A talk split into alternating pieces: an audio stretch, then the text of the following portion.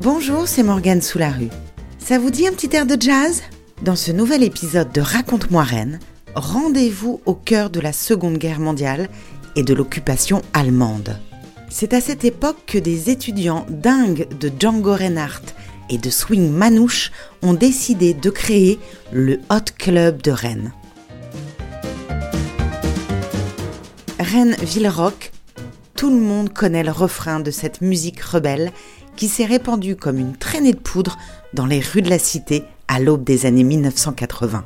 Mais qui se souvient que 40 ans plus tôt, Rennes fut couronnée capitale du jazz dans le sillon d'un orchestre baptisé Hot Club de Rennes En pleine occupation allemande, alors que ne résonnent que les talons des bottes qui claquent sur le pavé, une bande d'étudiants talentueux va en effet éclairer les sombres nuits rennaises de ses notes lumineuses et festives. L'histoire commence au 17 de la rue Saint-Georges, dans une somptueuse demeure à pans de bois du XVIIe siècle. Difficile d'imaginer que cette demeure sera pendant dix ans l'épicentre d'un jazz porté haut dans les caves parisiennes par Django Reinhardt et Stéphane Grappelli. Mais l'heure n'est pas aux réjouissances. Les Allemands ont défilé sur les bords de la Vilaine le 17 juin 1940.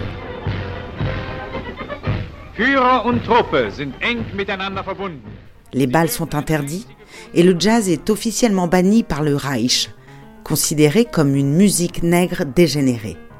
Énergie du désespoir, premier sursaut de résistance ou insouciance de la jeunesse, une poignée d'étudiants va pourtant réussir à écrire l'un des meilleurs swings de France, sans oublier de l'immortaliser dans quelques disques et d'organiser au passage cinq éditions d'un festival. Le Hot Club de Rennes aura même le culot de remporter trois années de suite le prestigieux tournoi parisien des espoirs du jazz au nez et à la barbe de Boris Vian et de Claude Luther. Les princes du swing à la rennaise se nomment Jacques Souplet, Alain Gastinel et Jean Keinec. Ils seront ensuite rejoints par d'autres.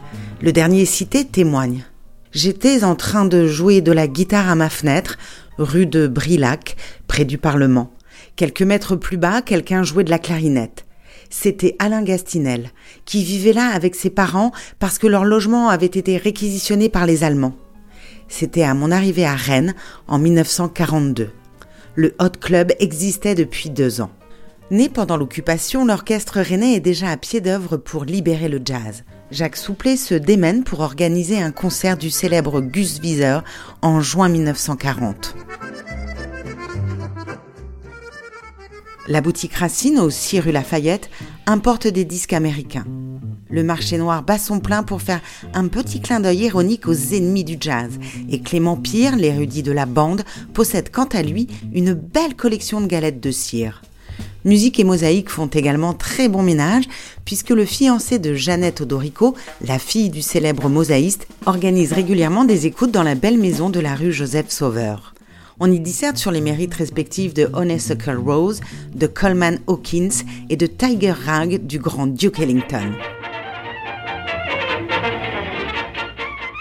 Le Belge Marcel Lambeau, élève en médecine et pionnier des orchestres de jazz étudiants, est déjà là, tout comme le guitariste Georges Olive, sans oublier les Laurel et Hardy du jazz rennais que sont Yves et Alain Gastinel avec leur contrebasse et leur clarinette. Si l'envie est là et que la bande de copains ose le jazz, tout Rennes jazz. À propos du concert de Gus Wieser, West France compare notamment son jeu au stridence d'un sifflet de chef de gare et conclut même le laxatif swing ne vaudra jamais notre eau de valse. Plutôt que de baisser les bras et remballer ses instruments, la bande de copains redouble d'énergie et investit en octobre 1941 la maison du 17 rue Saint-Georges.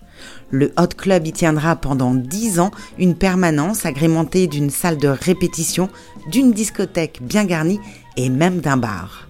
Les auditions ont lieu le mercredi et elles donneront lieu plus tard à une émission sur Radio Bretagne. Alors oui, il arrive qu'une patrouille débarque, mais la musique adoucit les mœurs et il est donc rare que les instruments se taisent. Un premier festival est organisé en février 1942 dans la salle de la Tour d'Auvergne. Eddie Barclay brigue le haut de l'affiche, mais le quintet rennais lui tient tête. L'accueil de West France est une nouvelle fois très tiède, mais le journal La Bretagne est encore plus glacial dans son compte-rendu. Monsieur Barelli et son ensemble m'ont donné l'impression de fous furieux. Ils ont emprunté aux USA ce qu'ils ont de pire, le négroïde, car il y a dans leurs étranges compositions l'esprit bestial et primitif des peuplades sauvages. Peu importe, le concert fait salle comble, le jazz peut désormais s'enraciner dans le paysage rennais. La deuxième édition du festival est programmée en décembre 1942 au cinéma Le Celtic, qui deviendra par la suite la salle de la Cité. Les vedettes parisiennes ont déserté l'affiche, mais la guerre a poussé des musiciens professionnels sur les bords de la Vilaine. Parmi eux, le saxophoniste Raymond Hermer. À 39 ans, le natif de Rennes est un habitué des orchestres parisiens et des scènes des paquebots de croisière. Engagé dans la résistance, il alimente le réseau Alliance en renseignement. Il sera arrêté en octobre 1943 et fusillé en déportation le 21 août 1944. Percussionniste antillais de talent également présent, Robert Maumarché a quant à lui été incarcéré à Rennes à cause de sa couleur de peau. La capitale de Bretagne compte alors quatre camps coloniaux le stade de la route de l'Orient, la caserne Marguerite, puis les camps de Verdun et de la Marne à Saint-Jacques-de-la-Lande. Ces deux pointures attirent en tout cas les musiciens au festival. On y voit Marcel Lambeau et sa trompette, Maurice Carré et sa guitare, Robert Chevalier et son piano, ou encore Fernand Grimaud et sa batterie. Une liste loin d'être exhaustive. En mai 1943, c'est le quintet Gus Wieser qui a le redoutable honneur d'aller défendre les couleurs rennaises au concours organisé par le Hot Club de France, salle Playel à Paris.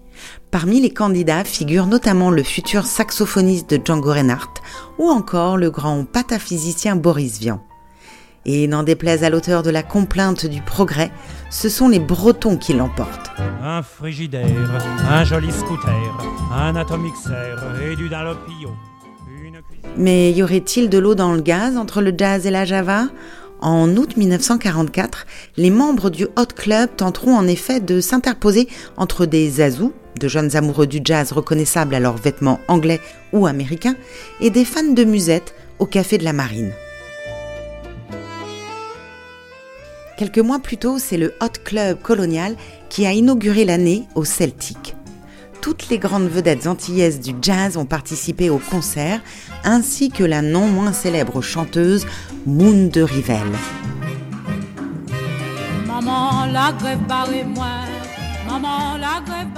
Organisée au profit des prisonniers coloniaux du Stalag 221, la soirée sera un succès total. Au terme d'un été très violent, les GIs américains libèrent enfin la ville le 4 août 1944. Dans l'arène affranchie du joug allemand, il est question de musique et une nouvelle page va s'ouvrir pour le Hot Club de Rennes. Hier méprisé, le jazz offre une bande son idéale à la liesse de la libération. Des camps de soldats au bal dominicaux, le swing a désormais le vent en poupe. Jean Keinek se souvient. Les camions GMC américains venaient nous chercher place du Parlement. Ensuite, on allait jouer dans les camps US, aux routes de l'Orient, à Saint-Jacques. Des soldats passent au local et tapent la jam. Des liens secrets. L'orchestre du Hot Club est désormais très prisé. Et le dimanche, le badaud assiste à la drôle de transhumance des musiciens qui filent en quart, l'instrument dans le dos vers les guinguettes de sons Sévigné. Le 31 décembre 1944, l'orchestre du Hot Club remporte à nouveau la première place du concours national des espoirs du jazz organisé par le Hot Club de France à Paris. Ne manque plus qu'un enregistrement pour graver dans le marbre cette épopée musicale. Ce sera chose faite les 22 et 23 mai 1947.